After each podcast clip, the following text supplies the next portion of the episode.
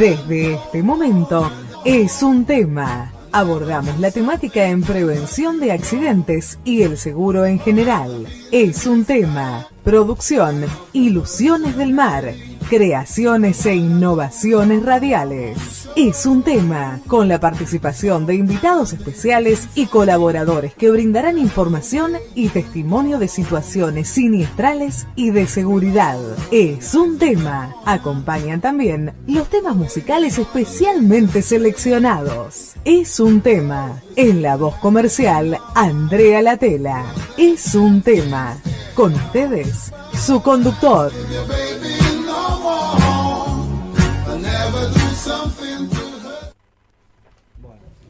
Bueno, queridos amigos, estamos en el aire. Vamos con Bob Sinclair.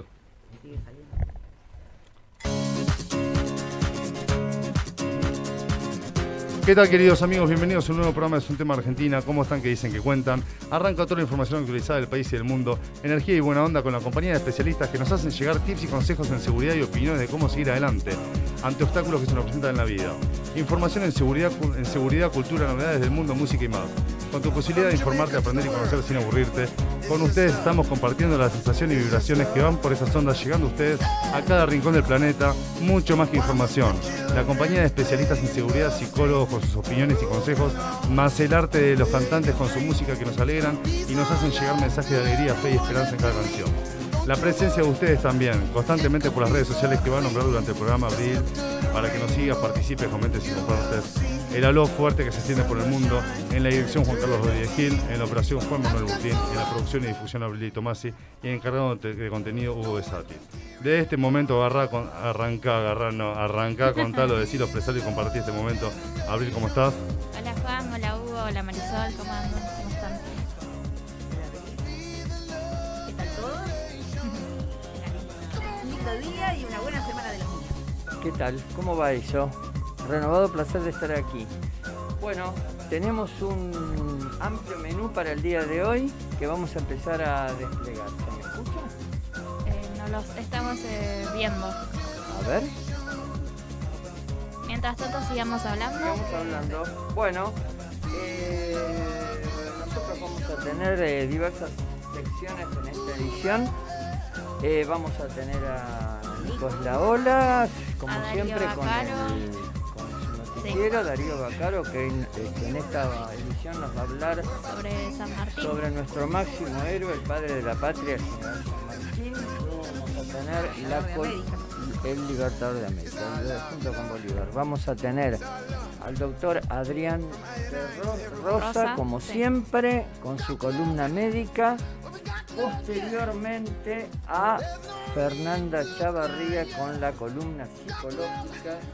Y por último, nuestra sección este, más caliente que es Espiando la urna a cargo de eh, perdón, Esteban Araos, este, donde vamos a conversar acerca del programa, este, del momento político que vivimos. El cual está álgido y nos queda poquitito para la boca de uno. Nos queda poquitito para la boca de urna que está prohibida. Es decir, este, no se pueden hacer más encuestas bocas de urna, por lo menos. Pero bueno, en realidad este, estamos viviendo momentos que son típicos de cada, de cada comicio. Siempre ocurren este tipo de cosas en tiempos preelectorales. Y, este, y bueno, eh, vamos a pasar la experiencia de, de las pasos que son el 14, 12 de septiembre. Sí, nosotros durante la semana hemos suministrado esa información, así es, se puede. ¿Cómo es? ¿Alguien se metió? Yo Eh, no me Yo no metí. ingresé, pero soy presidenta de mesa, así que ya he hecho la capacitación virtual. Ajá. Los presidentes de mesa. Hay más cantidad de mesas este año. Se abrieron, habilitaron nuevos lugares. Claro. Por el contexto del COVID. Sí, sí.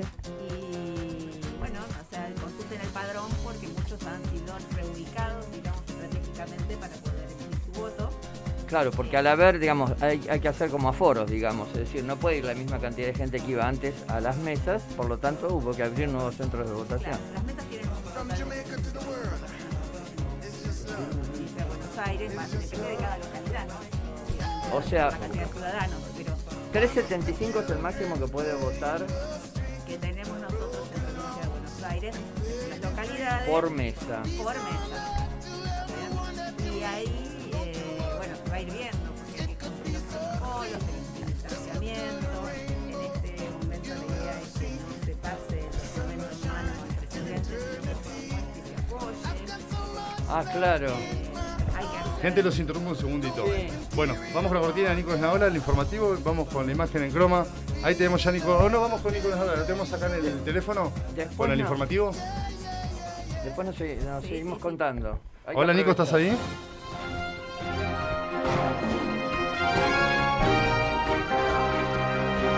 No lo escuchó Nico, che.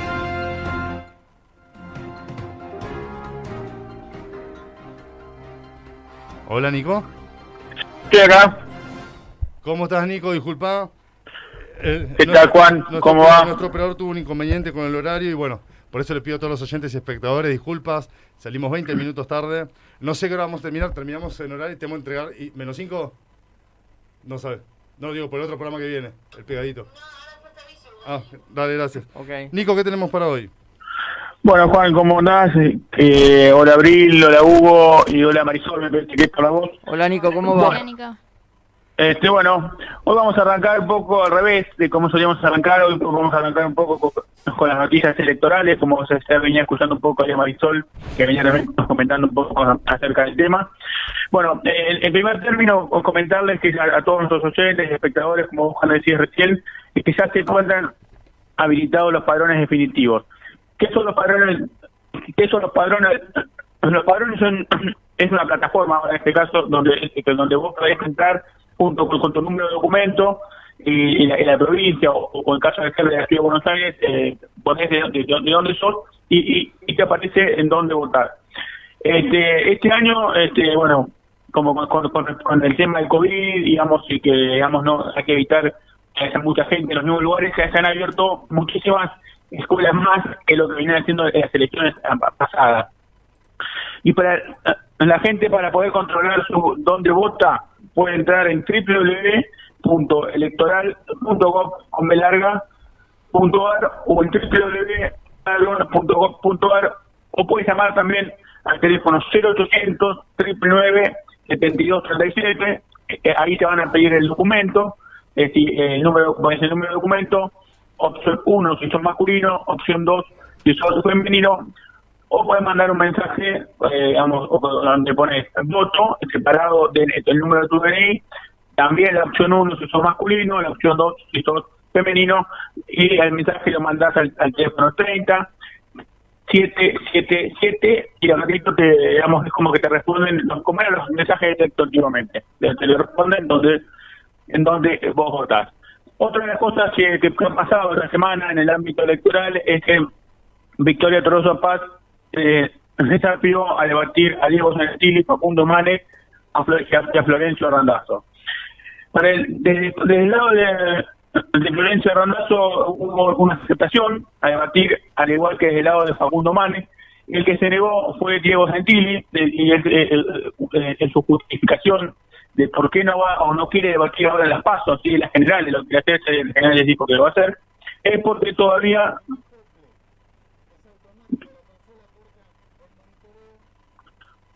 este este bueno eh, dijo que el, la, la paso no va a debatir se iba a debatir en las generales este porque esto todavía juntos no tiene definido su candidato.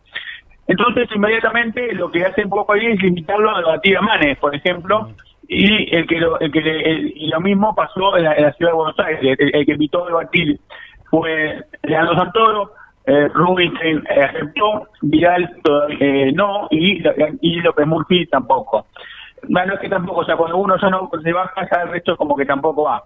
Este, bueno, a pesar de, estas negativas, este, el, el Frente de Todos sigue teniendo eh, abierto la invitación a debatir.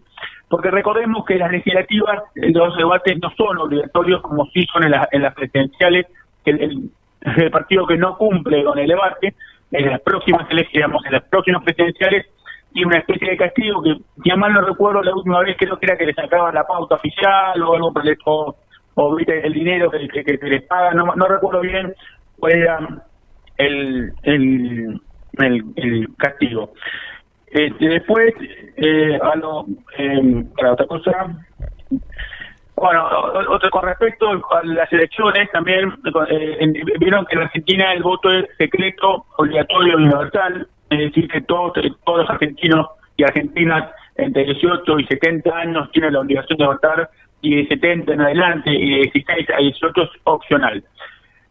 Cuando uno no va a votar, tiene que justificar por qué no, no va, puede, que puede ser porque está enfermo, que puede ser por eh, eh, bueno, eh, razones ju- justificables con un certificado médico, o también puede ser que no vas a ir a votar porque te encontrás a más de 500 kilómetros de tu domicilio, entonces vas a la comisaría más cercana que tengas, le informás, digamos, ahí al- al- en la comisaría, le mostrás tu documento, o eso te hacen una tipo de especie de acta donde, dice que, donde dicen que vos estabas, eh, estabas a más de 500 kilómetros de tu domicilio. Nico, Sí. Eh, Sí. Para justificar por enfermedad tiene que ser de un organismo público. Sí, público, sí, sí, sí, sí, hospital, Privado no puede ser. No, No, no, y no, no, no llama ser privado Claro. se- se usan otros porque vos le podías, eh, podías comprar el certificado. Claro. Eh, Este, bueno, y este año con, con el, con el tema Perdón, del no sé por qué decís eso si no hay nada más honesto que la gente. A ver, estamos en Argentina. Este, pero bueno, que po- podía pasar eso. Bueno, este, entonces, eh, eh, ahora con el COVID, eh, eh, to- toda la gente que esté aislada por contacto estrecho o por ser eh, co- positivo, tampoco va a tener la obligación de votar. Pero puede pasar... Eh, yo voy a ser autoridad de mesa y estuve leyendo la capacitación. Están previendo eh, habilitar mesas para que esta gente pueda votar para garantizar el derecho de voto. Perdón, Todavía no COVID. llegó la, notici- la notificación. No, no, no. eh, eh, lo, que está, lo que está haciendo la Corte, eh, lo- los jueces electorales en la resolución pusieron que la, la gente, como dice Marisol, pueda pedir la, la votación, digamos, pueda pedir votar y hacer abrir, como dijo muy bien Marisol, mesas especiales. Obviamente, bueno, con distancias, con un montón de cosas, pero tiene que, primero que nada, tiene que utilizar el, la, digamos, los jueces electorales. Y para mí, Marisol, no sé qué opinas vos, es una locura, porque, bueno, ponele vos en tu caso que te toque te vote una persona con COVID. Perdón, Nico, Eh, perdón. sí. Comparto con Nico. A ver, se reúnen, se reúnen, hacen fiestas, ¿no? Mientras puteaban a periodistas, ninguneaban, Feynman ah, y demás, ¿no? Eh, y uno no podía despedir a un familiar. Juan Carlos Horman murió, no por COVID. Yo solo pude ir de la puerta del hospital, no pude entrar al hospital y pude ir hasta la puerta del cementerio, nada más, el fundador del programa. Se reunían y hacían un cumpleaños sin barbijo. Y lo publicaban en Twitter. O sea, perdón la palabra, más bolú, imposible, ¿no? Eh, la haces, hacela bien, si no, no la hagas. No la hagas dire- directamente. Y la gente con COVID va a poder ir a votar. En realidad, No podía salir, los runners eran unos HDP, prácticamente habían regalado las Malvinas. Y por culpa de ellos era el COVID. El otro día salieron a decir que la economía era culpa del ciudadano. Eh, perdón, perdón, Hugo, perdón, no había la palabra. Eh, y ahora eh, vienen las elecciones, obviamente necesitan, la gente con COVID va para, va para votar. Me hacen, No, me hacen en reír los rulos de la oreja. Me hacen re- reír los rulos de la oreja. en La realidad verdad que el por político... protocolo esa gente no puede circular. claro. Pero sí ir a votar. ¿Y para que Tampoco van a ir a votar a los ¿Qué van a hacer, entonces? comunes. No te entendí, Eso entonces. todavía no llegó. O sea, yo lo que te estoy diciendo No. es que van a habilitar, no dicen cómo, todavía no se sabe el cómo. Sin trasladarte imposible. Van a ir a tu casa a entregarte la boleta. A que firme. Desconozco cuál va a ser el procedimiento porque no me ha llegado. Sí, Claro. te digo que como autoridad de mesa, al leerlo, Pero un desastre. ¿entendés? Me Perdón, como dijiste vos, no, todavía no está, no está decidido, así que es un po- to- por ahora es un posible desastre. Es imposible. Pero el cumpleaños sí podemos. No, a ver, me parece que, bueno, en este punto, creo que uno tiene que regirse al, al margen de lo que ya todos sabemos. Pero bueno, tenemos que regirnos por lo que van a reglamentar, porque en definitiva esa va a ser la ley de juego del momento del voto. Claro. Este, son dos temas aparte. Eh, eh, Una cosa es la mirada emocional que uno puede tener sobre esto, que ya sabemos cuál puede ser, y la otra es la mirada intelectual. ¿En qué va a consistir? Eh, Hugo, ustedes perdón, pero dos temas aparte. Sí, está bien porque son las elecciones. Claro. Pero dos temas aparte. Que los unen. El COVID, no te podemos mover de tu casa supuestamente, pero sí puedes hacer una fiestita de cumpleaños. Bueno, sí. Eh, bueno, Hugo, entonces, dos temas aparte hasta la, dos temas aparte hasta la puerta. No, no, gente. pero- No, Pongámonos de no, acuerdo. No, no, no, supongo pero que una- lo que... Primero, para poder hacer una organización a este nivel, ¿sí? país, Sí. con tanto volumen de gente, hay que tener muchas previsiones realizadas. Si yo voy a hacer una capacitación que tengo que llegar al total del país, tengo que tener una norma que desde el vamos no puede ir en contra de otras. Por ejemplo, el derecho a votar. Claro. Entonces, creo que estratégicamente lo que se está haciendo es una previsión en una norma que dice que antes de violar ese derecho a emitir el voto, tienen prevista un arsenal de cómo garantizarlo. Ahora, hay un juez que va a ser quien va a poder decir si se puede llevar a cabo o no con los recursos, y en el mientras tanto, porque los tiempos a veces no van la realidad con lo que lleva todo lo que es normativa y aprobación y circuitos democráticos o administrativos, eh, se encontrará, pienso yo, forma. alguna forma de que el que es contacto, es contacto estrecho y no va a emitir su voto, que es una obligación como ciudadano, tenga la forma de cómo justificarlo. Imagino que va a haber un procedimiento, porque obviamente si no se puede trasladar, ¿cómo vas a garantizar el voto? Bueno, a ver, me parece... Y si yo no voto, ¿cómo demuestro que no es por una rebeldía ciudadana, sino que es porque tengo una causa mayor que me impide ir a hacer, a ejercer mi derecho a elegir? Eh, me parece que la solución es seguir, o un camino, no digo la solución, un camino es seguir lo que hicimos siempre en el programa, cómo enfrentar la realidad. Eh, desde que empezó la pandemia ha habido numerosas elecciones, inclusive presidenciales, en muchísimos países. Propongo que investiguemos, ya que las autoridades a veces no lo hacen, cómo hicieron ellos. Es decir, ha habido, por ejemplo, elecciones en Perú, en otros países de América se renovaron autoridades, en Bolivia. Pará, pará. Sí, van a copiar el sistema No, no, de un país centroamericano. no sé, pero lo hicieron. No, También no. hubo elecciones en Europa, Juan, ¿eh? Sí, también en Cuba, imagínate. Entonces, ¿qué hicieron esos países? A ver, no ponemos a las autoridades a investigar, aprendámoslo nosotros. Vamos a investigar qué hicieron y se lo vamos a comunicar después a nuestros oyentes y a nuestros espectadores. También parece Hugo, disculpame que, que- Nico, que Nico, me- que levantaste me la temperatura del estudio. Sí, disculpame que me meta, Hugo. Por ejemplo, en Estados Unidos, el año pasado, ¿te acordás que hubo elecciones? Sí. Lo que se hizo fue que algunos podían votar tipo como si fuese, como si fuese un del correo, digamos, eh, digamos, em, eh, como si fuese virtualmente. Y la verdad que a mi, a mi, modesto, a mi, a mi modesta opinión, en Estados Unidos no salió bien esto. Estuvimos más de un mes para saber quién iba a ser el presidente del país más importante del mundo, que es que, es- es en definitiva es, es, es el país que, mueve, eh, que mueve la economía del mundo, es ese país que, que, tiene el dólar, que, que, que- son los que manejan la economía mundial. Y esto, pues, yo creo que si miramos, por ejemplo, el caso de Estados Unidos, a mí me parece que eso no salió bien. Obviamente es una prueba de error, ¿no?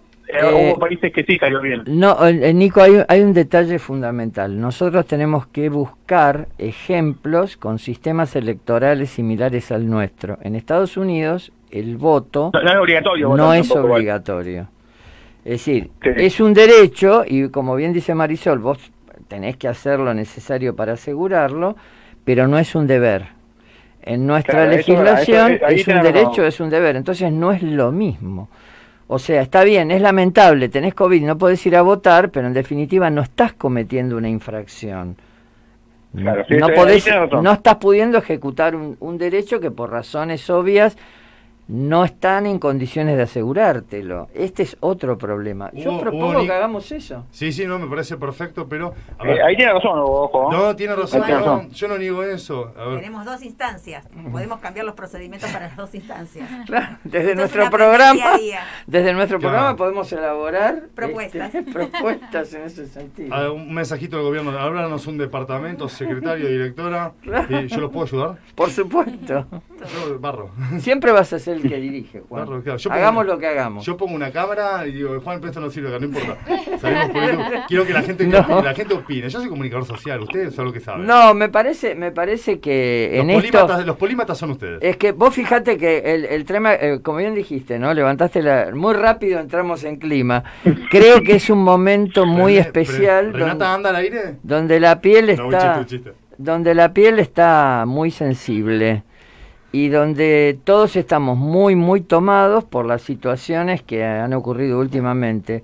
Pero no olvidemos que también este, vamos para toda Latinoamérica, especialmente para Uruguay y para Bolivia, y que por ahí ellos no han pasado estas situaciones. Pasan otras, pero estas no. Hay cosas que pasan solo en Argentina. Hay cosas que pasan. Claro. Entonces, vuelvo a insistir, tema de investigación. Lo que hicimos siempre. Nico Hugo, Marisol Abril, quiero contarles a todos nuestros espectadores que con Marisol estábamos en la puerta de la radio, con Abril también, eh, y pegadito tenemos un vecino, Fernando, un encargado de edificio, ¿no? Un ciudadano, trabajador, común y corriente, que, que es el que todos tenemos la verdad, ¿no? Pero el único dueño de la verdad es la realidad. Por más que guste, no guste, muchas veces no gusta, ¿no? Hay veces la realidad que no Otra gusta. mirada de la realidad. Otra mirada de la realidad. Pero es un ciudadano. Eh, va a pedir permiso de su trabajo, obviamente, con todos los protocolos. Y vamos a tenerlo próximamente, no sabemos bien cuándo, en próximo, dentro de un par de programas, para que en cada sección dio su opinión. Vamos a sentar un oyente y un espectador ahí, en la mesa del estudio. Para que en cada sección, porque nosotros sin querer eh, no, no- no nos autolimitamos, pero el lado profesional o educativo, ¿no? Eh, comunicador social, de producción, ahí opina Renata también, el operador, operadora, que vino mitad rojo, mitad negro, el pelo, no sé qué te pasó. No, también te queda lindo, Renata. Eh, Un eso- nuevo look. Un nuevo look, es rebeldía. Eh, eso puede ser en las elecciones. Es identidad. Porque son malas, no son malas, son buenas, son buenas, buenas personas. Bueno, lo vamos a sentar para que en cada sección dé su opinión eh, con lo que él vive, con lo que, ¿no? Sin, sin filtro, siempre con educación. Hablamos con Fernando, está de acuerdo a pedir permiso en la administración en su trabajo. Eh, la radio nos da el ok. Eh, Renato nos dice que sí, genio. Se está enterando ahora. Eh, ¿Qué te va a decir? ¿Qué me va a No, decir? no, no. Sí. Gracias por avisar con tiempo, ¿no? Y, bueno, pues te estoy avisando, eh, eh, eh, la intimidad es un tema. Bueno, se va a sentar a opinar en breve y podemos empezar a agarrar esa dinámica. ¿Eh? Sí, Si se puede... sí, Sí, porque sí. media- mediada por la tecnología nadie sabe dónde está. Claro, Renata pregunta si se puede opinar en la cama. Sí, hoy te doy todo es smart, todo se conecta a todo internet. Así que, bueno, próximamente. Nico, eh, nada, genera mucho tu sección. Muchísimo. Muchísimo. Bueno, Eh, vamos terminando. eh, Nico, bueno, se- sí, comentarles ya definitivamente la última noticia, que como les había comentado la última vez que estuve acá con ustedes, es que finalmente se hubo cambios en el gabinete, eh, teniendo en cuenta que tanto Ross como Arroyo van a ser candidatos, Agustín Rossi va como senador en, no sé, en Santa Fe, y lo reemplazó Jorge Italiana, y Daniel Arroyo ya lo reemplazó es decir, ya son oficialmente ministros, ya no son posibilidades. Eso es simplemente defensa y desarrollo social. Ujú. Perfecto, Nico. Bueno, déjenme decirles también que, si quieren, no es un subprograma, es el programa propio de Nicolás Esnaola, eh, en donde, Nico, contanos un poquito tu programa, qué días y por dónde sale, y trata de política, ¿no? Eh, trata de política, política Perdón, ¿trata de política o te encargas de los políticos? Dos cosas. Está bien. Este, bueno, sale los jueves de 20 a 21 horas eh, por Radio Vida 104.3, eh, es una FM de Mercedes, y lo pueden encontrar también en, en internet, eh, tiene la aplicación Radio Vida, y en www.radiovida.com eh, por todos los jueves de 20 a 21 horas. Y bueno, donde hace- hacemos un poco cosas parecidas acá, como, eh, comentamos, entrevistamos, eh, bueno, eh, este año tan particular que, que estamos viviendo con la, la pandemia, algunas elecciones en medio de una pandemia. Perfecto, Nico. Si le querés agregar mesetas al programa, vos llamame en alguna sección, yo te levanto la temperatura del piso enseguida. Bueno, bueno, Dale. hasta luego. Nico, hasta la próxima. Abrazo grande. Gracias. Eh, chicos, recuerden eh, que para, hablando del COVID, eh, los medios de comunicación pueden ser eh, el 147, el 120, que están atendiendo las 24 horas, o entrar en internet y poner www.buenosaires.gov.ar barra coronavirus. Perfecto. Muy bien. Tengo Muy que, tengo que decir que hace algunos días eh, este, me, me- me dieron la segunda dosis, tuve que mezclar vacunas, pero bueno, tomamos el riesgo. Y en presen- bueno, ante la perspectiva de la, del, eh, de la aparición de la variante Delta, y la verdad que eh, me llegó el formulario un sábado, el lunes pedí el turno, me lo dieron para ese mismo día y en 15 minutos resolví todo. hay que reconocerlo eso, eh, en Ciudad de Buenos Aires. Esto, cuando las cosas se hacen bien, hay que decirlo. Impecable. Perfecto. En 15 Provincia. minutos. Me ha llegado la segunda dosis también. Perfecto. Y llegó la notificación por el sistema automático. Después aparecí en Vacunate Provincia, la aplicación que tenemos en la provincia de Buenos Aires. Y yo he recibido la segunda dosis de mi primera vacuna. O sea, yo no tengo combinación. Ujú. Perfecto. Eh, pero vamos todos. ¿Y Abril, vos estás vacunada? Eh, ¿Las sí, dos? Tengo las dos dosis. Perfecto. Ahí me llegó la notificación. Fui, presento el papelito, ¿no? La papeleta. Eh, yo me he dado la primera AstraZeneca. Me dice, no hay Sinofar. Digo, bueno, pues se puede A ver, con tanta información que hay eh, en los canales de difusión, no por error de los científicos y nada, sino que yo entiendo que van eh, investigando acorde todo esto fue pasando, ¿no? Que fue de todo muy de golpe, yo eso lo entiendo. Me dice, no, no, hoy, hoy es Sinofar. Digo, pues se puede combinar todas, digo lo mismo. Yo de mi desconocimiento. Claro. No, no, señor, esta no, algunas. Así que bueno, también me llegó y bueno, así que estoy esperando, me vuelvan a citar. De a poquitito, aunque sea. bueno, Tranquilo, sí, la primera ya la tengo. En la segunda soy inmortal. perfecto. Así que, ¿Con qué seguimos, conductor? conductor. Vamos con contrataciones Rosa de los Vientos Rock. Bueno, el grupo musical que siempre nos acompaña con, ¿no? Por un tema, grupo musical con gran contenido. Contrataciones del grupo musical Rosa de los Vientos Rock con Marcelo Peternak. Se puede contactar con él al 113-777-2412, 113-777-2412 o por mail a marcelopeternak.hotmail.com. Y sus canciones las pueden encontrar en Spotify como Rosa de los Vientos Rock. Ahora sí, vamos con el tema musical de Rosa de los Vientos Rock. Vengo a rescatarte y volvemos con el profe Darío Bocaro.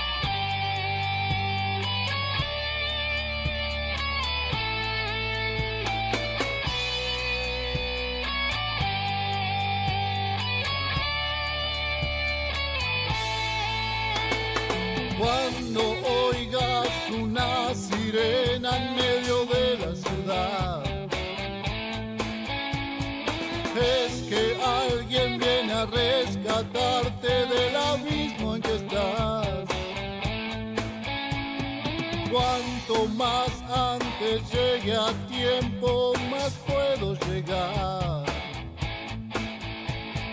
a salvarte, mujer en llamas y perdida estás.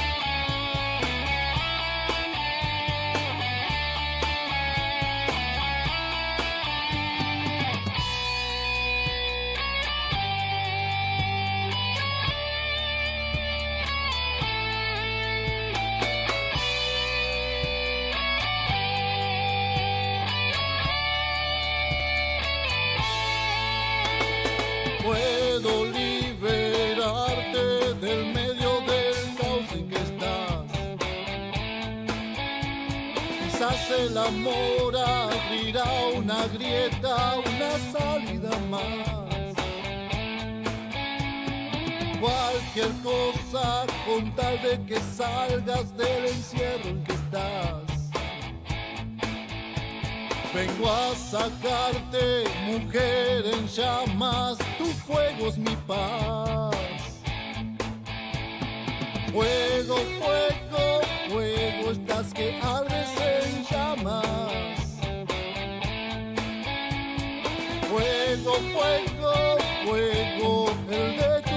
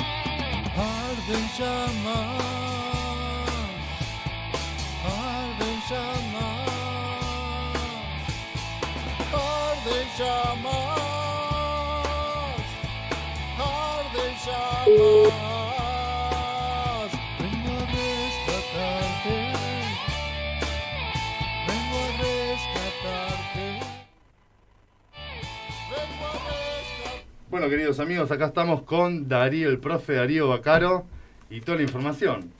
Si decimos que para el Día del Niño le regalamos información, es poco así a la gente, a los chicos. ¿Te acuerdas cuando el Día del Niño te llevaban un par de medios? Sí, a mí me regalaron.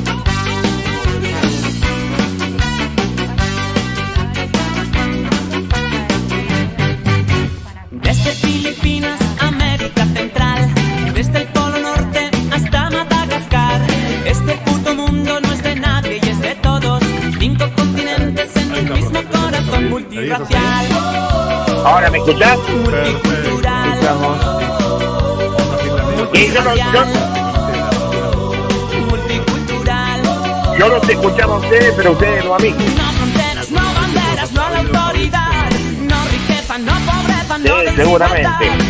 Bueno, un abrazo grande para toda la mesa y, por supuesto, para toda la gran audiencia de este tema, ¿no? Gracias. Bueno, mira, hoy vamos por razones que son del público conocimiento.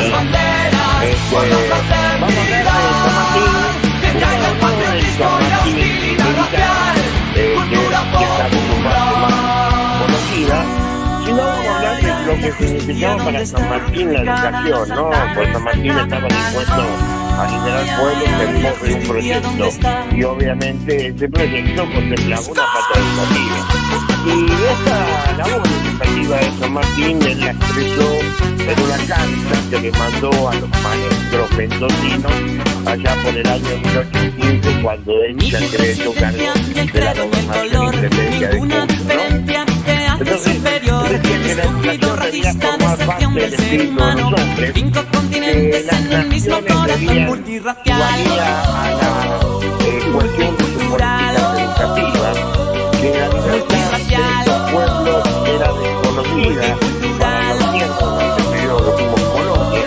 fronteras, no de banderas, no a la autoridad.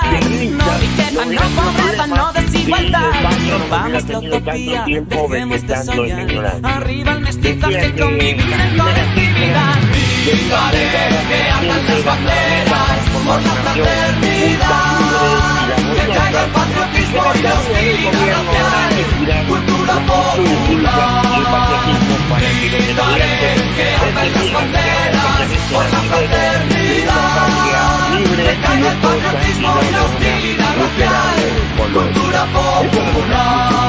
San Martín para San Martín la educación. Él donó la mayoría de su, biblioteca personal a la Biblioteca Nacional del Perú y lamentablemente en el año 44 un incendio destruyó casi todos los libros donados por San Martín, se salvaron algunos muy pocos. Pero bueno, eso es lo que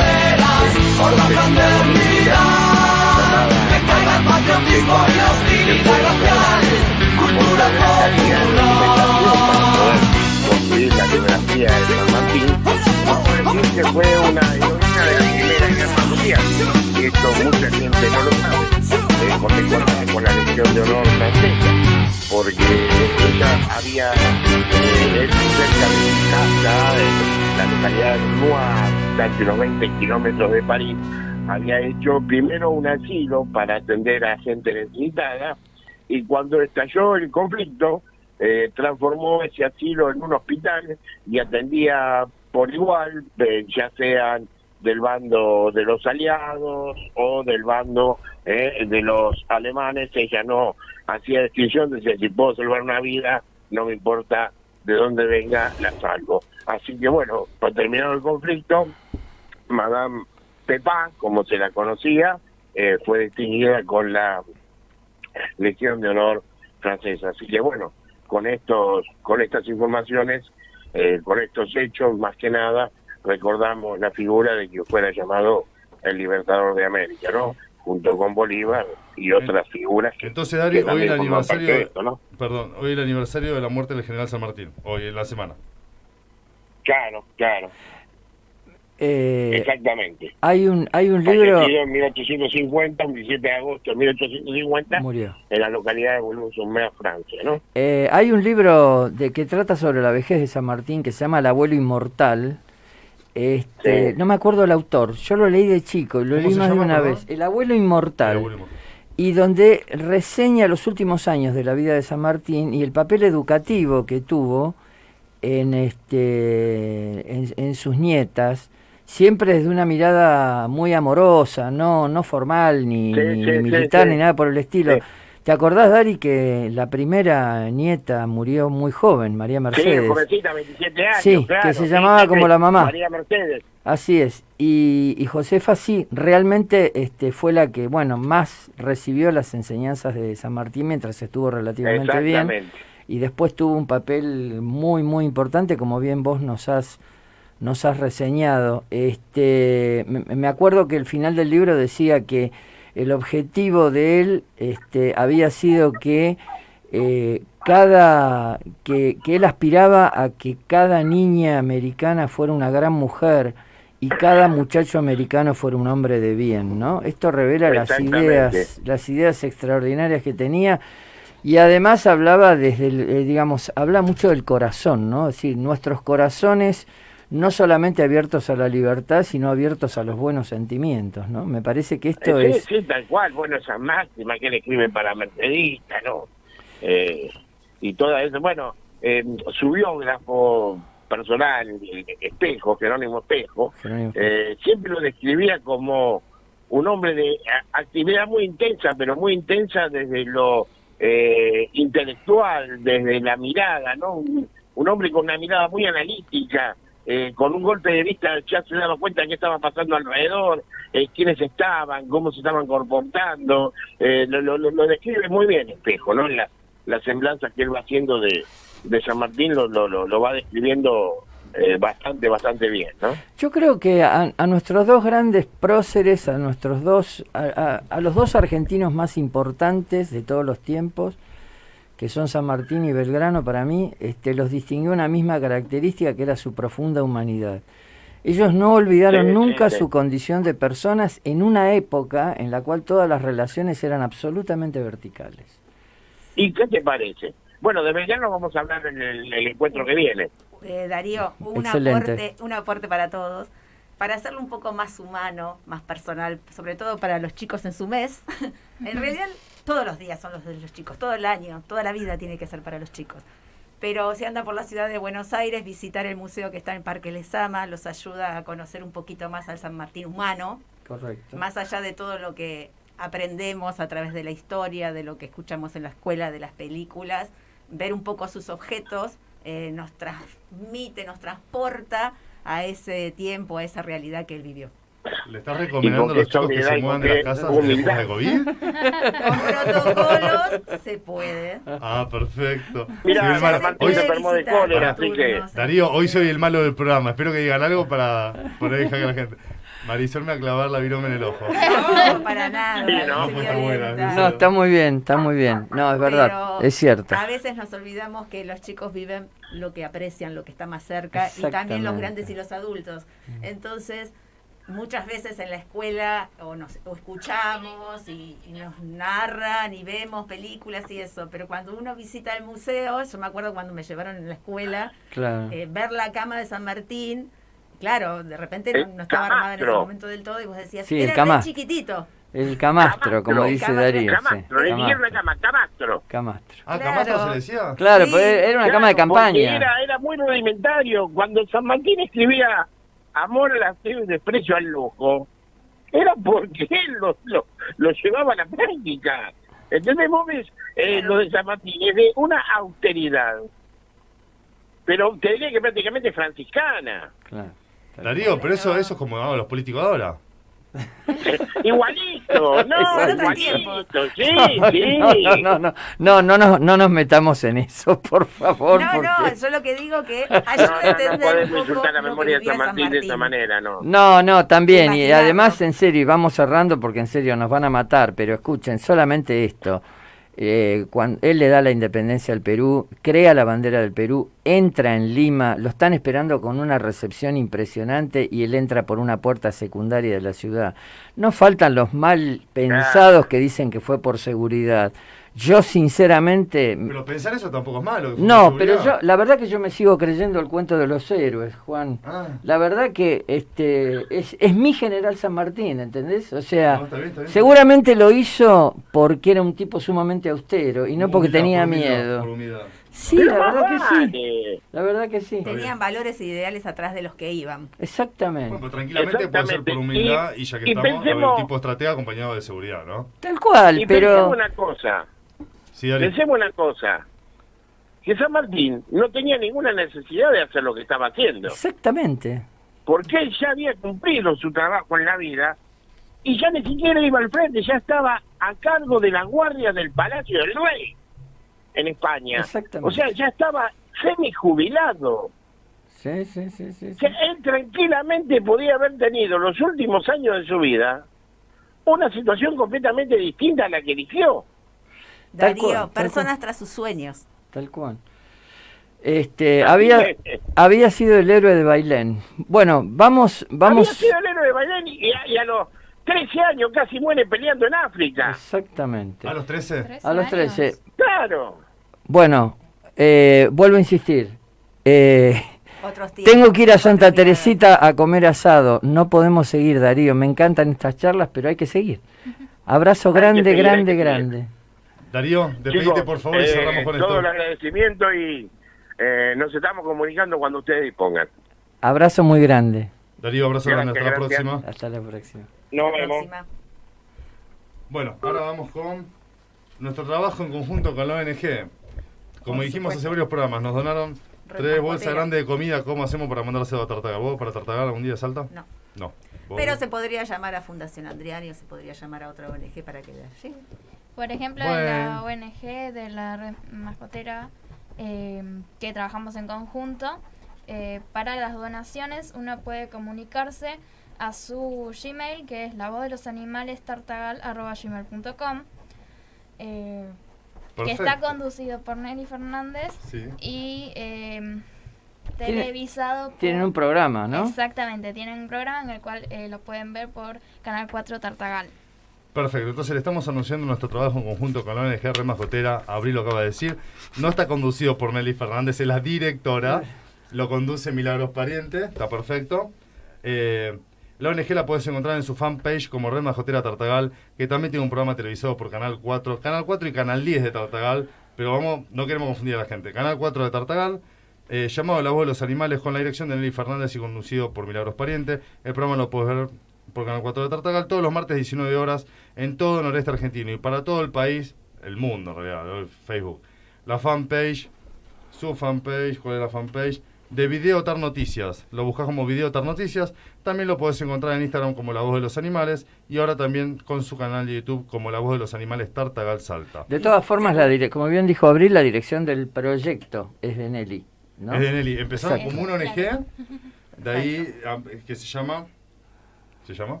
La red mascotera o la voz de los animales. No, muy bien, remajotera. Estamos, muy bien, estamos tomando pone nerviosa. La voz de los animales es el programa de televisión. Bien, sí. Entonces, Igualmente la red mascotera, ahora se me estaba ocurriendo, quizás tiene eh, con los refugios de locales para no transportar el alimento que sale más caro, tal vez el viaje hasta Tartagal. Hay muchísimas Mirá. hogares y acá. Renata me habla, lo llevas vos a Tartagal. Salta. ¿Se puede que donar.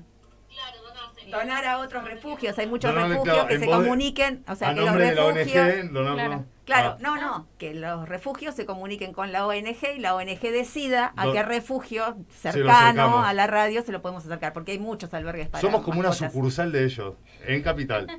Sí. Perfecto. Bueno, Su buenísimo. Vamos con el video de, de ellos.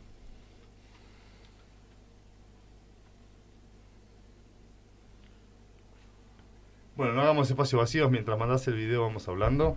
¿Hablamos con el doctor? Estamos al aire, ¿eh? Ahora viene, ahora vamos a seguir.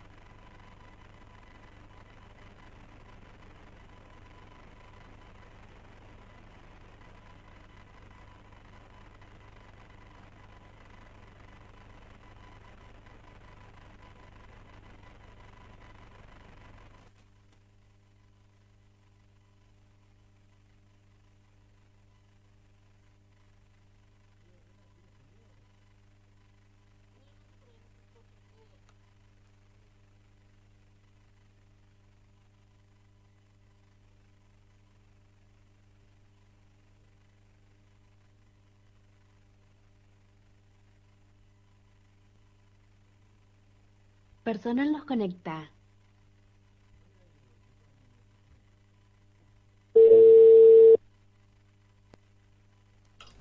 Bueno, queridos semios, acá estamos nuevamente tratando de comunicarnos. Sacame el video, dame en vivo, por favor.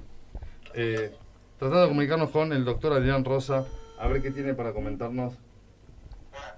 Hola, Adrián. Sí, Perfecto, ¿cómo estás? bien, todo bien. Bueno, acá con nosotros el doctor Adrián Rosa, para Un comentarnos gusto, algo. Adrián, escucharte como siempre. Te habla Marisol. Marisol.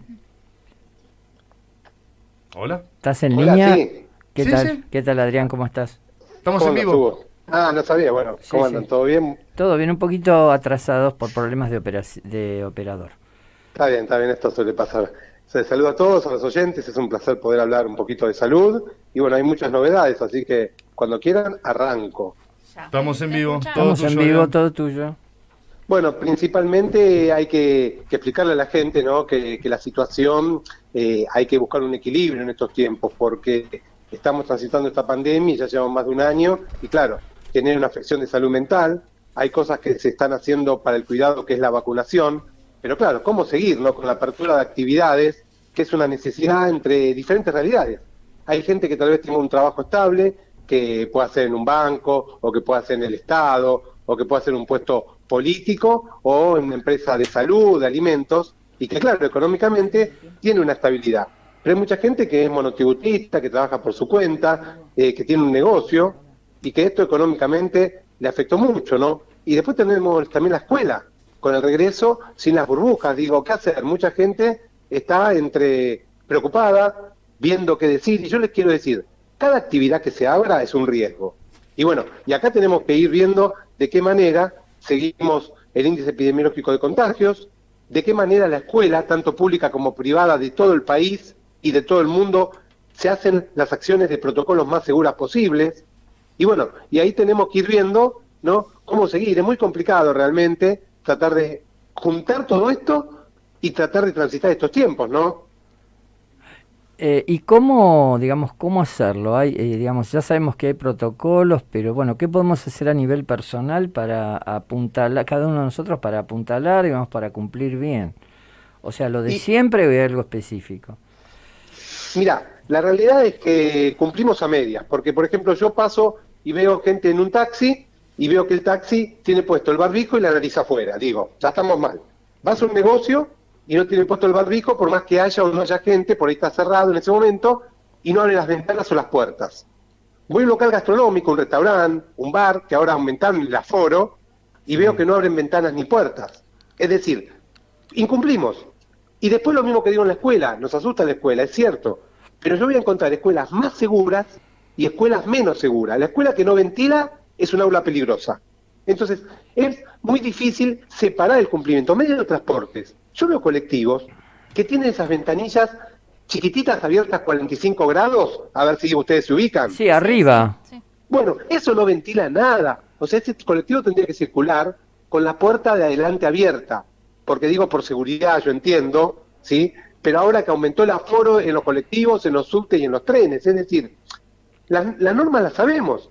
El tema es que no hay un cumplimiento, ya sea desde eh, quien, eh, las autoridades o desde las personas. Entonces digo, ventilemos primero, usemos el barbijo después y vacunemos. Hoy la tríada para empezar a actuar después en la salud mental, en los estudios pendientes que la gente nos hace mamografías, ecografías, nos hace controles de sangre, es decir, tenemos una carga de muchas cosas, ¿eh? y la sed de piel, que obviamente esta distancia afectiva es difícil para todos. Claro. Eh, Adrián, disculpa, porque por ejemplo, vos hablabas de los colectivos, yo lo estuve observando y como usuaria de transporte público eh, vi los cambios que se hicieron porque muchos de esos colectivos que tienen hoy esas ventanitas a 45 o nuevos eh, ventiluces, digamos luces y aparte aire para airear porque hicieron reformas, son todas cosas que se les remodelaron a los diseños originales. Y lo de las puertas abiertas habría que ver, eso habría que buscar un especialista de transporte, porque en algún momento, por una cuestión de seguridad de accidentes, eh, se equiparon a los colectivos de una forma tal que si no se cierran las puertas el colectivo no funciona. Entonces a veces no es irresponsabilidad de quien está manejando o de quienes van o las personas, sino que la tecnología necesita nuevas adaptaciones. Eh, yo creo que ahí habría que hablar con especialistas del tema, ¿no? Porque a veces eh, cuando no conocemos de algunos pequeños temas de seguridad, yo puedo hablar, por ejemplo, de las escuelas y los edificios, y te puedo decir que hoy eh, no todas las escuelas estarían en condiciones, al menos del, no. de lo que yo conozco, para que todos los chicos puedan estar en esas escuelas cumpliendo todos los protocolos que necesitamos por COVID. ¿Sí? ya sea por espacio, por edilicio o por un montón de otras cosas que no se pueden cambiar de un día para el otro o el volumen de chicos que concurren no van a poder cumplir nunca los protocolos que necesitamos por el COVID. Eh, Obvio, se, juega, se juega con fuego, Marisol, o sea, porque la realidad es que, es que, a ver, yo te voy sincero, nadie está preparado para una pandemia, ni un hospital, ni un centro de salud, ni una escuela, ni un negocio, ni un lugar laboral, ni un club, ni un medio de transporte. El tema es que la pandemia llevó más de un año. Entonces, hay lugares que se acomodaron y que hicieron normativas, pero por ejemplo, cuando hablamos de los medios de transporte, esa ventilación, ¿tiene un filtro EPA? ¿Es una ventilación mecánica o es un aire acondicionado? Porque sabemos que si es un aire acondicionado, no sirve porque el aire acondicionado tiene que tener un filtro EPA que es muy caro, que es difícil de poner. Entonces digo, medidas concretas, los subtes y los trenes, herméticamente cerrados la gran mayoría, colapsados de gente, entonces digo, vacunamos, yo entiendo que sirve la vacunación, que hoy estamos en un 60% con una dosis y con casi un 20% con las dos dosis, pero si no adaptamos el resto, como estamos hablando esto, la escuela, la escuela es una bomba de tiempo, yo lo con docentes, empezaron y ya tienen burbujas aisladas, dos, tres, cuatro, en una escuela de Estados Unidos que había sacado el uso del barbijo, mil alumnos, bueno, 400 alumnos aislados y volvieron a la virtualidad. Digo, eh, la situación es difícil, ojalá tuviera uno la solución, pero digo, hay cosas que hay que trabajar mucho y esto implica buscar el equilibrio, ¿no? Entre eh, mover la economía, eh, que la escuela eh, sea correcta para los chicos, que no nos enfermemos. Digo, yo no encuentro la vuelta, trato de explicar lo inexplicable por ahí, ¿no? No, me parece que son todas medidas ad hoc, es decir, a medida que se va produciendo el, el- el- el fenómeno, vos vas corrigiendo en proceso, como decimos los, los docentes, ¿no? Es decir, no, no, no- me parece que la globalidad es difícil de alcanzar. Si uno mira, si uno piensa que tomamos a Israel como país modelo de vacunación y creo que esta semana hubo un día que tuvieron 6.000 casos, es decir, lo que pasa es que la, la letalidad es baja, pero bueno, todos lo tomamos como modelo, el país que más vacunó en el mundo, el que mejor... O sea, indudablemente estamos asistiendo a nuevos desafíos. Este, la enfermedad eh, va, digamos, va este, evolucionando ella también, nos va combatiendo mejor a nosotros y, y bueno, y esto nos, nos, nos genera una serie de inconsistencias. Lo del colegio es algo realmente difícil de, de, digamos, de, de transitar y de ejecutar porque auténticamente no hay distancia social entre los chicos en lo más mínimo. Una vez que vos admitís que los cursos vayan completos en forma presencial, realmente están todos absolutamente juntos. Es una bomba de tiempo, como bien decís, pero no sé cuál es eh, la mejor solución. Hugo, Hugo, hay un detalle que yo quiero no dejar pasar por alto, y esto tiene que ver con un análisis de la situación. Tenemos Israel, país modelo, ¿sí? Eh, 70% de la población vacunada o más, ¿sí? Sí. Eh, menores y adolescentes también vacunados en un alto porcentaje, sí. Bueno, ¿con qué se vacunaron? Con una única vacuna. Atención. Y este es un dato que puede hacer que no haya una única solución, que el error sea vacunar con una sola vacuna. Guarda. Habrá que analizar un poco la situación epidemiológica de países como el nuestro, que combinó Sputnik, AstraZeneca, Sinopharm y ahora Moderna, y que va a llegar Pfizer. Y me parece que tal vez, esto digo, es, yo quiero tener lo que la ciencia demuestre, ¿no? Porque me estoy adelantando. Pero Claro. tal vez ante este virus que muta, tener variedad de vacunas hace que la protección de la comunidad sea mayor. Esto es un análisis general empírico sin tener las pruebas todavía, pero guarda con esto que a veces lo que acá criticamos mucho, por ahí puede ser una ventaja de dar diferentes vacunas, que yo creo que es algo que sirve porque eh, dar variedad en la protección. Inclusive le digo a la gente, la vacuna de Sinopharm, que algunos la han atacado, la han denostado, es una vacuna que al actuar sobre virus inactivado nos da una protección sobre varias partes del virus, no solamente sobre la proteína spike o espícula, que lo hace la de Pfizer, o la hace la de Moderna, o la hace eh, la Sputnik o la vacuna de AstraZeneca, digo, ¿no? Eh, estar atento a esto, es un dato. Lo Perdón, analizaremos eh, más adelante. Adrián, Adrián, Juan Carlos te habla. No, Uh. ¿sabes que hay una parte que no entendí? Eh, en, ¿Cómo en, en dónde que vacunaron Israel? Israel. Israel con una sola vacuna, o sea, un solo componente o Claro, la de Pfizer, la- la de Pfizer. Ah, la de Pfizer. un solo producto, solo con la de Pfizer.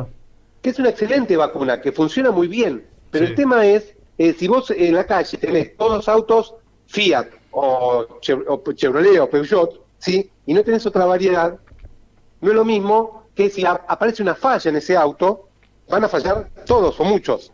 Digo, es un adelanto, es un análisis global epidemiológico de un país, ¿sí? No quiero decir que esto pase, pero tal vez la variedad nos da mayor protección comunitaria y esto es algo que tendremos que evaluar en nuestro país porque hoy no tenemos los índices de vacunación de Israel para Ah, analizar. Adrián, ahí, para, ahí lo entendí, ahí lo entendí. Se Claro. cumpliría la variedad, hace la riqueza. Claro.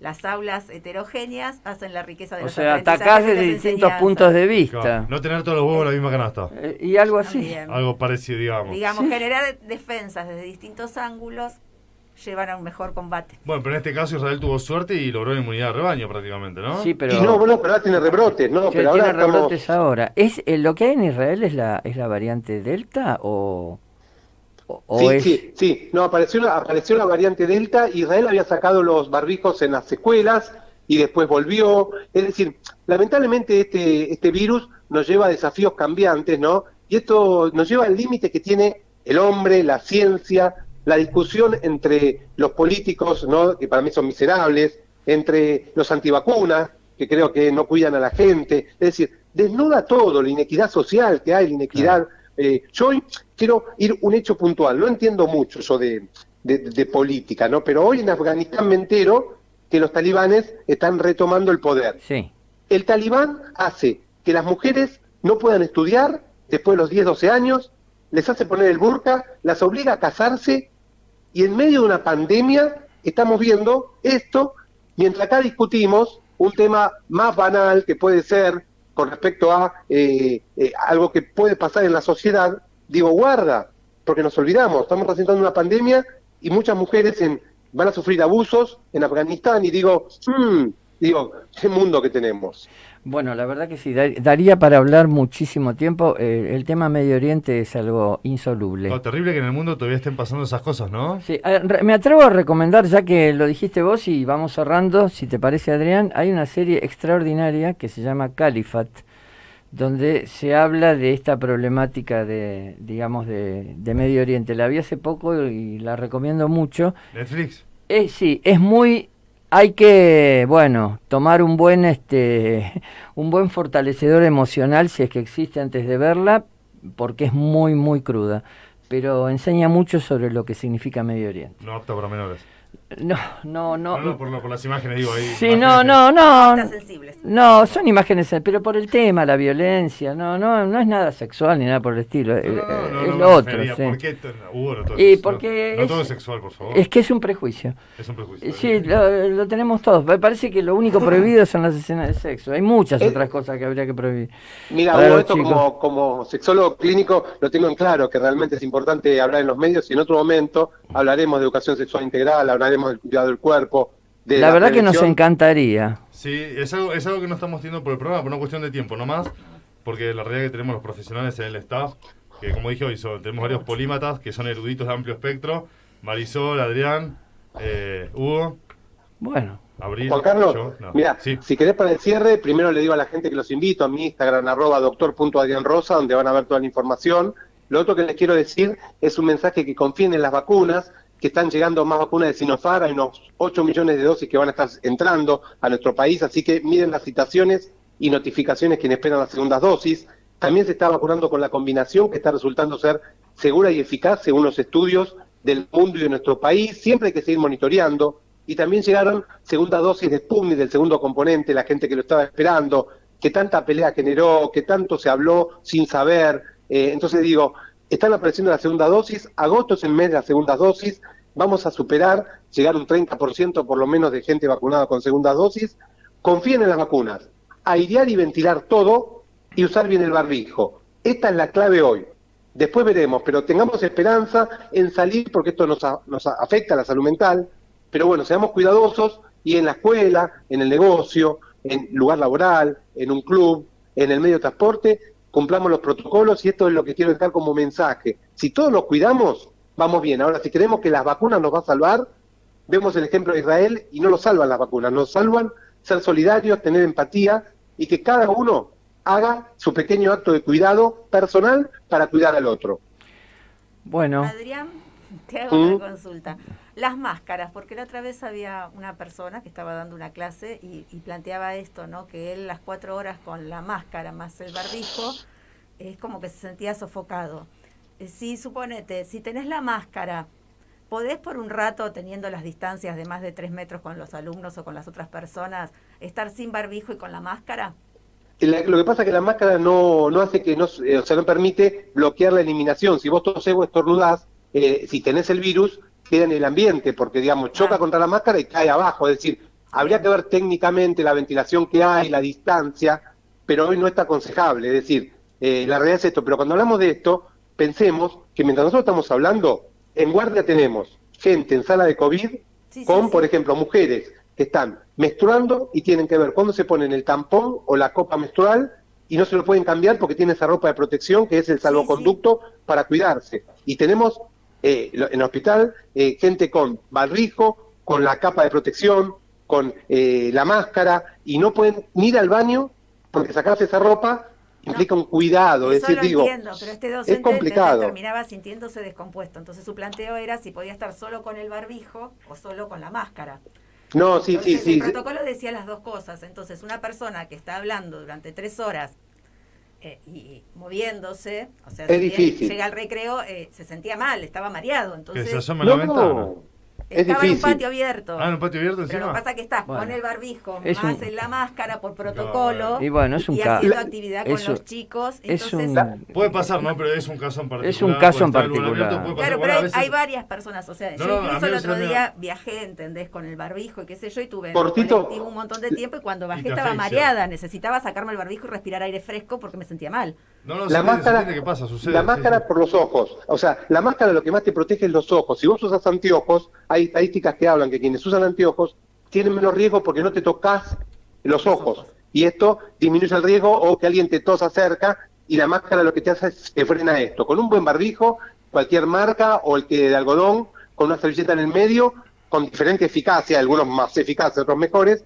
te protege. La máscara es para cuidar principalmente los ojos. Bueno, es una barrera más, pero bueno, digo, es difícil. Yo entiendo, Marisol, y, y quiero plantear que entendamos que esta situación es difícil para todos Sí, y sí. quiero valorar eh, el esfuerzo del equipo de salud y a toda la sociedad, ¿no? Porque 780 compañeros se nos fueron en esta pandemia y esto es duro, es difícil, ¿no? Bueno. Doctor, muchas gracias. muchas gracias. Y hasta la próxima. Hasta luego, saludos, que tengan un buen fin. de Abrazo grande. Bueno, ¿qué pasa vos si yo te digo segunda cumbre latinoamericana? ¿Qué me puedes contar? Eh, Recursos humanos. recursos humanos. En, bueno, en 27 y 28 de Agosto. agosto tenemos la... Ese eh, pillo la- lo tengo acá armado, pero yo quiero que me cuentes, vos sos parte. Sí. Ahí, ahí lo tenemos en pantalla. Para que nos siguen por YouTube y Facebook, lo tenemos en pantalla. Para los radioescuchas, para los radioescuchas, ¿qué me podés contar con el tema de que organizada por Igenova con todo su staff? Bueno, eh, en primer lugar que en la próxima edición de- del programa lo vamos a tener a Antonio Génova hablando en el programa para contarnos. Y en segundo lugar, rápido, cortita y al pie, es eh, un evento eh, fundamental para las relaciones públicas latinoamericanas. Eh, esta, es decir, Redip es una entidad que dialoga no solamente a nivel, a nivel privado con grandes organizaciones, sino que dialoga con gobiernos. Este, y todo lo que tiene que ver con, con, eh, este, con relaciones públicas, eh, en la red interna, de la cual yo me, me honro en formar parte como asesor internacional, tiene una oferta de capacitación impresionante. Yo siempre le digo a Antonio que si fuéramos todos a todas las capacitaciones que brindan los distintos miembros de la red, no tendríamos tiempo para trabajar. Esta segunda jornada es algo así como el culmen de toda esa oferta de capacitación de Redir. Perfecto. ¿Cómo nos Segunda inscribimos? Cumbre Latinoamericana de Relaciones Públicas y Comunicación Estratégica, organizada por el señor Di Génova, si es un congreso, REDIRP, y todo su estado de profesionales. Segunda Cumbre Latinoamericana de Relaciones Públicas y Comunicación Estratégica, tema de análisis de las relaciones públicas en la actualidad. El evento será el viernes 27 y sábado 28 de agosto. Encuentro profesional virtual, cumpliendo todas las normas, ¿no? Dijeron, decidieron, lo deben haber estudiado de todos los puntos, pero No es presencial. no es presencial. W, te puedes anotar en www.redrrpp.com.ar barra Cumbre Latinoamericana 2. Segunda Cumbre Latinoamericana. Y si no conocías nada sobre la temática, podés buscar en las redes y podés ir viendo videos de cada uno de los expositores Exactamente. que te invita a seguir aprendiendo. Correcto. Perfecto. Vamos con un pequeño tema musical y volvemos con Esteban.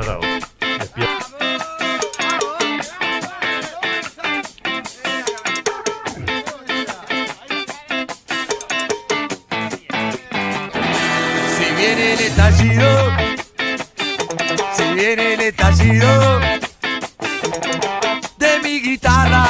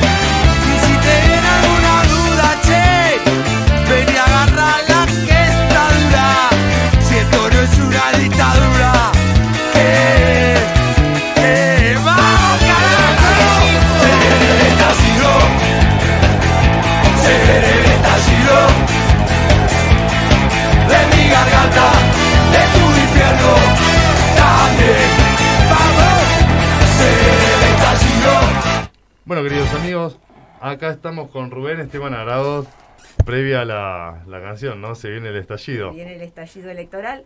Las pasos están ahí nomás. Electoral lo agregaste vos.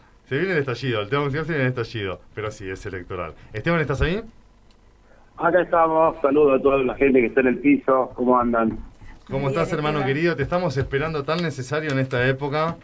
Esteban con su análisis, que siempre intenta ser protocolar, pero tiene que decir la verdad que la única dueña de la verdad es la realidad. Y Esteban nos cuenta la realidad. Esteban, Es todo tuyo, todo tuyo el espacio. Bueno, gracias, gracias. Eh, convulsionadas horas vive la política en general, ¿no? Por los últimos acontecimientos, las fotos filtradas en la quinta presidencial de Olivos, en una fiesta de cumpleaños en plena pandemia. Eso rompió todos los esquemas de lo que se venía viendo en el escenario político, porque incluso dentro del Frente Todos hay un pase de factura constante, se acusan por la pérdida de credibilidad del presidente y hay un cambio de discurso radical que en aproximadamente cinco días dio un viraje de 360 grados. Eso por un lado. Y por otro lado, aquellos que hacen, valiéndonos del dicho popular, hacer leña del árbol caído, ni lerda ni perezosa la oposición ya impulsó lo que a mi entender y según lo que pude consultar con algunos juristas, sería casi inviable el pedido formal de juicio político, así todo la oposición también disgregada porque la coalición cívica no adhirió a la firma de ese pedido de juicio político que primero debe pasar por dictamen de comisión. Y, y hay una rigidez también dentro del seno de Juntos por el Cambio. Y como dato no menor se conocieron las candidaturas del Frente de Izquierda en donde hay dos personas que están procesadas y que uno de ellos estuvo más de un año prófugo incluso de la justicia con pedido de captura internacional y buscando de alguna manera eh, justificar el accionar de estos militantes de izquierda con esa candidatura acusando al gobierno de Macri de haberlos perseguido políticamente. El escenario convulsionado ya lo conocen, hay una especie de fuego amigo adentro del kirchnerismo contra Alberto Fernández, porque tampoco cayó bien la forma en que se excusó de los hechos mencionados. No cayó bien y desde el seno del cristianismo duro, hablo de Guado de Pedro, de Máximo Kirchner, hombres de, hombres de Cristina, eh, hablan ya de una especie de mandato cuasi terminado. Y digo esto porque obviamente tienen un mandato vigente, Alberto Fernández, que hay que respetar a rajatabla.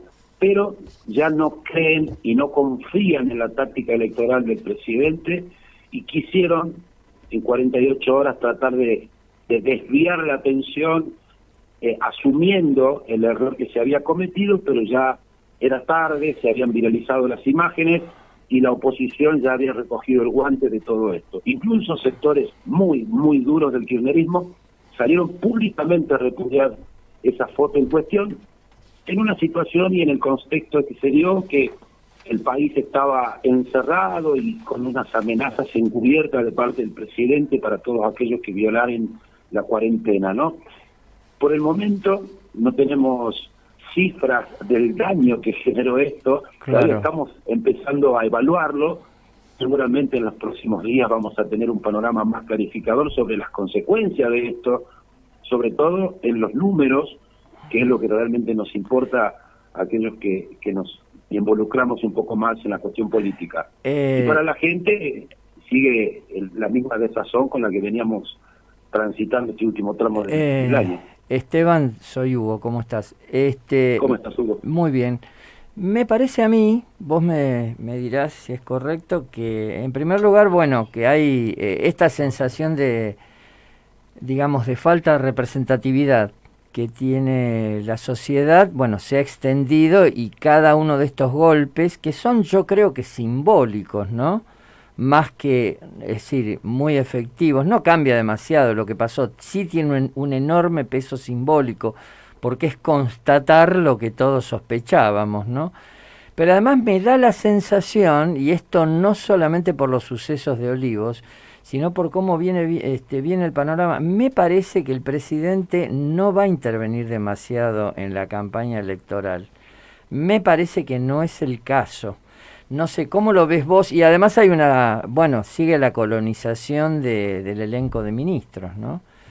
Pero este, si, si se van dos candidatos que eran van más o menos, y viene un hombre francamente del riñón de Cristina, que está Diana, este, Juanchi Zabaleta está ahí, digamos, es otra cosa, es, no, no, no está tan definido, pero bueno, ¿cómo ves esto? ¿Cómo puede intervenir Alberto en la campaña o directamente no va a intervenir? ¿Cómo lo estás viendo vos?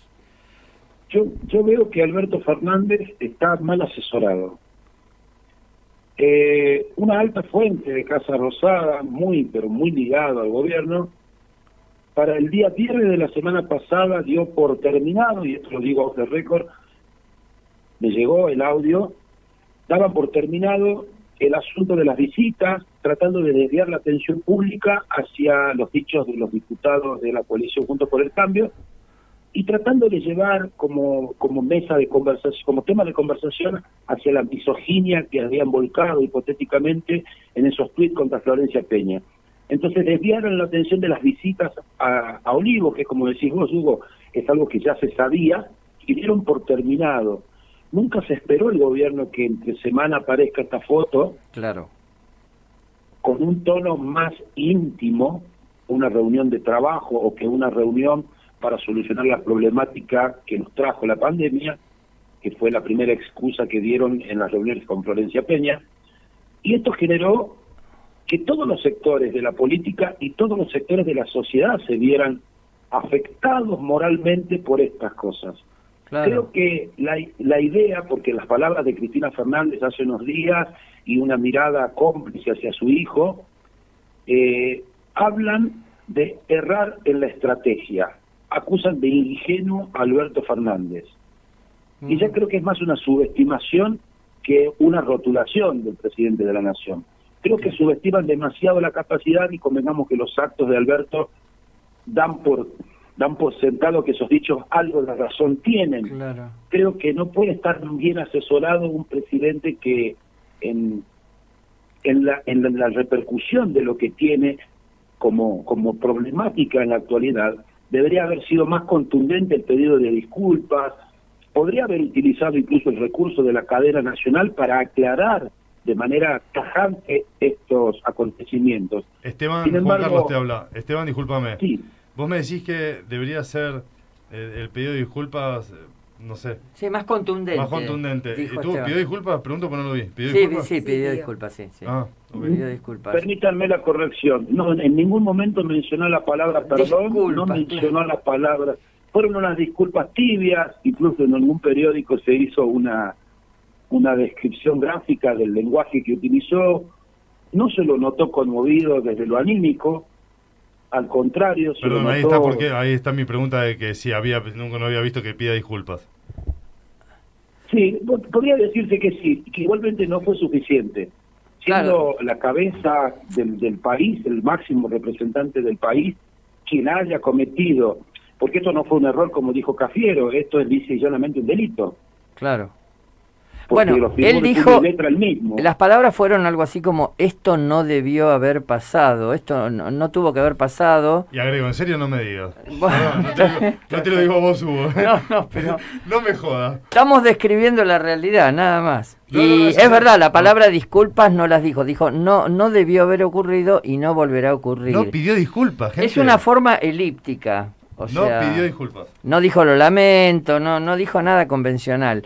Eh, bueno, me parece también eh, que para ir este, cerrando esto, porque habría para, habría para hablar tres horas, ¿no? Me parece que tenemos que empezar a observar muy de cerca el crecimiento de este, algunos sectores de centro derecha. Acá en Buenos Aires, Milei este, y en provincia Expert están subiendo, no, digamos, da la sensación de que, bueno, no pueden competir con los otros, pero está cre- son espacios que van creciendo mucho y me parece que la izquierda también podría subir, pero una vez más está muy atomizada. ¿Cómo ves esto, Esteban? Como para ir eh, agregándole más, este, mojando el pancito en, la, en el voto disruptivo. La salsa. Bien, eh, es, es real lo que nos lo, lo que plantea Hugo, eh, la figura de Esper y Milei están creciendo, se nota, se nota, y captan principalmente un público más joven, aunque también tratan de llegar a un público más avanzado en edad, no en una franja intermedia entre los 30 y los 45 años, en donde siguen tratando de hacer pie estos partidos de centro derecha, con tintes liberales, pero yo creo que el mejor jefe de campaña que tiene toda la oposición, desde la izquierda hasta lo más duro de la derecha, se llama Alberto Fernández. El jefe de campaña de la oposición es claramente Alberto Fernández. Es la armada brancaleón de la política. Por eso te no, por eso te, te pregunté lo más este lo más educadamente que pude. ¿Vos pensás en términos de marketing político que Alberto va a participar de la campaña? Me lo acabas de contestar, Esteban. Sí, sí, falta que en los afiches de la oposición la imprenta se llame Alberto Fernández. Perdón, Esteban, discúlpame. Pero no, sí, está participando. Bueno, Eh, está claramente se quiere ir. No, a, a- no, a lo que está haciendo, déjenme joder. A ver, Esteban, ¿está participando? Hacer y no hacer es participar. No, pero está haciendo, está haciendo y su mensaje, el que yo veo clarito, es que quiere irse. Le dijo al de marketing, che, ¿sabes qué? No quiero seguir el mandato. ¿Qué tengo que hacer? Tengo- Mandato de cumpleaños, No. publicarlo en Twitter, en plena, en plena-. Pero después salí por cadena nacional a decir que por culpa de los runners, de, de los que hacen running, estamos el país, de Bueno, que preferible pero- 100.000... No, déjame terminar, por favor. No, sí, perdón. No, déjame vengarme. No, tenés A ver, razón. Yo me encerré. Me encerré. Encerraste. ¿Me? Yo lo que lo que observo, yo lo que observo acá es algo que no es casual y después ustedes analizarán sus perspectivas. Eh, cuando fue el escándalo por el vacunatorio VIP, el fuego cruzado vino del fuego amigo, porque quien destapa la olla es un nombre del kirchnerismo, como es Horacio Berbisky. Exactamente. Y en este caso, en una reunión de tinte íntimo dentro de lo que es la quinta presidencial, que se filtre una foto, y permítanme desconfiar, señores, acá hay fuego amigo, Claro. y no es casual, porque si vamos a empezar a hilvanar finito, hila- hilamos fino, en las últimas horas renunció Facundo Moyano a su banca, hay muchos rumores de un quiebre en la estructura de la CGT porque Moyano no se encuentra eh, no encuentra el espacio que merece según su, su creencia dentro del poder. El cristinismo lo hace a un lado Alberto lo ignora. No consiguieron buenos lugares en realidad no consiguieron lugares de ubicación en las listas eh, del armado electoral Claro. hay un ambiente hay un tufo como a Sí, está medio espeso. desestabilizar y buscar, que es lo que dije la semana pasada, el kirchnerismo duro, Cristina y sus, sus secuaces, por decirlo de alguna forma, o su gente, busca en Alberto Fernández la figura del principal responsable de lo malo. Tal cual. Sí, sí, sí, es sí. una debilitación. No es casual que en las últimas horas, vuelvo a repetir, la ida de Facundo Moyano, pero no solamente renuncia a su banca en diputados, sino que se alejó de la estructura de Sergio Massa. Eh, de- de todas formas, ahí hay un, hay un tema anexo, Esteban, y bueno, con esto cerramos lamentablemente, aunque está tan interesante. Vos fijate que uno de los sectores donde, digamos, el sector donde se hizo fuerte Facundo Moyano es en el tema peajes, en el gremio de peajes. Eh, hay una automatización que ya es ostensible, vos realmente no, este, para los peajes está todo absolutamente automatizado, no se requieren este, personas que te cobren cada vez menos, es más barato comprar el telepase, por eso lo tenemos todos. Y bueno, esto nos pone en un desafío a nivel re- recursos humanos. ¿Qué vamos a hacer con esa gente? Eh, Facundo fue a fondo, dijo, quiero, este, el Estado debería, debería intervenir y el creo que la cuota parte de 7% de los peajes para el gremio. O sea, fue una apuesta muy fuerte esa, evidentemente. Sí, vamos a Todavía ver tenemos cómo... peajes en el país. Me, Yo me parece que que no está línea. ¿Puede ser? Hay que tener en cuenta una cosa. Bueno, ahí está. Hola, ¿me escuchan? Sí, te escuchamos. Ahí está. Pensamos que te había sido. No, no, no. Yo creo que hay que tener... Ahí está. Ahí está. Nos están apurando gente. Esteban, Sí, tenemos que ir cerrando. bien, cortito. Presten mucha atención, presten, presten mucha atención al conflicto que se viene entre los sindicales y el gobierno en los próximos días. Bueno, vamos a seguirlo muy de cerca. Muchísimas gracias, Esteban. Un abrazo muy, muy grande como siempre. Abrazo Gracias. grande para todos. Hasta la próxima, Esteban. Chao, chao. Bueno, queridos amigos, ahora con, con el sonido de fondo nos están llamando al precierre. Vamos con Warner Camisas, ¿sí? Toda la gente que nos ayuda a seguir, si querés buenos precios, calidad y que te lo envíen a tu casa, podés comunicarte con los comercios que nos ayudan a seguir. Acá hubo unas señas, la camisa ya te la digo. La usás solo para el programa, ¿no? La. La mandó Warner Camisas. La gente que nos ayuda a seguir y aportan sus productos y servicios para que hagamos sorteos para vos y te podamos regalar junto a ellos buenos momentos. Y te quedes en casa. Vamos con Warner Camisas. O salir con cuidado. o salir con cuidado. Es sano también salir un poco del ambiente de la Un casa. poquito sano, ¿no? Sí, se necesita. No vayas a cumpleaños en la Quinta de Olivos. No me invitaron. Me sentí mal. Cuídate, cuídate y cuidame. Exactamente. Warner Camisas, todo para el hombre, pantalones, camisas y más. Warner Camisas local en Concordia 125 Cava. Su web www.wagnercamisas.com. Los encontrás también en Facebook con imágenes de todas sus prendas como Warner Camisas. Celular para consultas y pedidos 116-016-3665. Atendido por sus dueños, un gran saludo a Adela y Willy, que siempre están ahí para... Tenemos cosas guardadas, ¿no? Para, para sorteos. Por supuesto. Carnicerías Nico Gabriel. Qué rico un asado. Una, como digo siempre, cotizan bolsa, en serio, che, ¿eh? Sí. Cotizan bolsa. Excepto que vayas a carnicerías Nico Gabriel, no sé los precios que tiene. Con local en Avenida Sáenz 649 Pompeya. El primer asado lo tuvimos que testear. Me parece muy Claro. bien. A ver, Yo no. lo probé todo. Claro. No, no, no, no se quedamos en casa. Bueno, cuando volvamos a repartir va a estar la opción. O damos Obvio. el asado o damos Bitcoin. Una de las dos. Ahí está bien, sí. Yo sí. me quedo con el asado por ahora. Sí, sí, el bico mañana acá y no sirve para nada. Bueno, Carnicerías Nico Gabriel con local en Avenida Sáenz 649 Pompeya.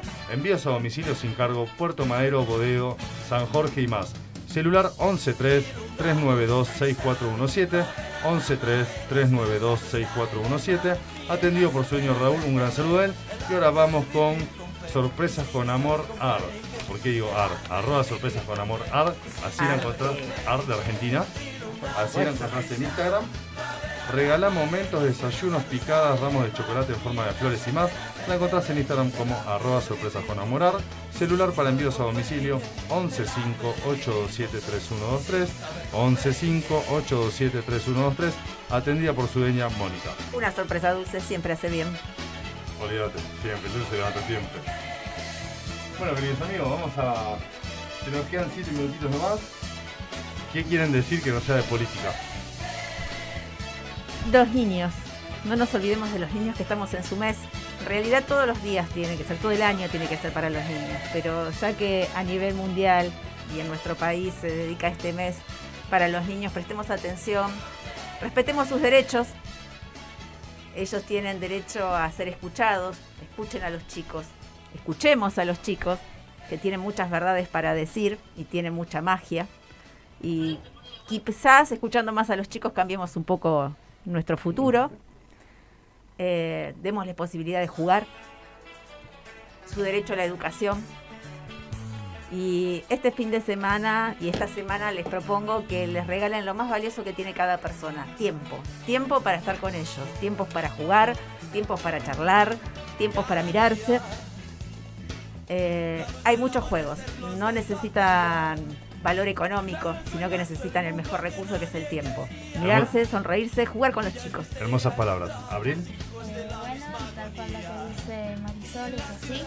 Eh, siempre el afecto o la charla o el estar acompañado es, es lindo, es bueno y vale mucho más que un objeto, algo material. Eh, bueno, quiero mandar un saludo bueno, a Lola, que es mi perrita, a mi familia y a un nuevo integrante de la familia, a mi pez, que pez. ¿Cómo se llama? Alfredo. Pará, se lo puso en honor al abuelo. Ahora el abuelo, viste que uno dice que va pasando de vida en vida y no sabes en- supuestamente en qué volvés. Bueno, por decisión de Abril, el abuelo de Abril No, volvió no, pez. igual tiene una razón que, que uno a veces lo siente, ¿viste? El otro Igual en calidad de chiste, tu abuelo no volvió pez. No, lo sé, lo sé. Pero a veces está bien uno creerlo, que es así. Entonces, la anécdota que quedó es que yo me estaba poniendo una crema para el pelo y justamente tenía el olor de mi abuelo. Ah, mirá. Justo en ese momento estaba el pez. Entonces como que, que uno lo siente, uno cree que es así. Así que nada. Impresionante. El aroma que te hizo recordar. Has descrito todo un déjà vu, Abril. Bueno, bienvenido Alfredo entonces. Bienvenido Alfredo a la familia de Es un tema. Es un tema. Bueno, yo a mí me gustaría cerrar muy especialmente hoy con dos en esta en esta edición con dos cosas. Bueno, la primera, ustedes saben que a veces las, las cosas salen bien o no técnicamente y que uno no- nunca tiene el dominio total de los de los fierros y que a veces las cosas no son como uno las planeó. Eh, entonces, eh, ahí es donde juega el equipo que tenemos. Nuestros columnistas, nuestros colaboradores, la gente de piso, agarra, a fuerza de garra y talento y ubicuidad, sacan adelante el programa cuando los fierros no nos funcionan. Un abrazo muy grande a todos ellos, este, desde lo personal, eh, no solamente desde mi rol de director de contenidos. Y lo segundo, permítanmelo, eh, en este mes del niño, como bien dijo Marisol, eh, yo les quiero dedicar este programa como todo lo que hago en mi vida a mis tres, estos tres grandes amores que han aparecido en mi vida, que son mis nietos, Camila, Tomás y Santiago. eh, la verdad es que los amo profundamente, es un amor absolutamente distinto al que se tiene por cualquier otra cosa. Pienso todo el tiempo en ellos, los quiero entrañablemente, son fundamentales en mi vida. Felicidades. Se vive instante a instante, vivamos cada día y nunca pierdan la mirada del Nibi. Exactamente. Bueno, queridos amigos, me adhiero a los, men- a los mensajes y a, a las palabras de, de Hugo. Quiero expresar unas palabras de agradecimiento para este increíble grupo humano que ha trabajado incansablemente para impulsar a que nuestro programa logre sus, objetivos propuestos para este mes. Ya se van enterando. Ustedes son la clara muestra de que las cosas pueden, se pueden lograr cuando se trabaja en equipo y en armonía. Me he quedado muy sorprendido no solo de los resultados, sino también de la calidad profesional con la que se han desempeñado eficientemente. Y ahora sí, queridos amigos, que se nos va terminando abril. El dulce de leche. Gente, no nos olvidemos que las mejores cosas de la vida no son cosas, un poco más, un poquito como lo decía vos con otras palabras. Nos despedimos hasta el próximo programa. Los queremos mucho y les agradecemos su gran participación y colaboración en el programa. A cuidarse, por favor, y no perdamos las esperanzas. Hasta A la próxima. la vida.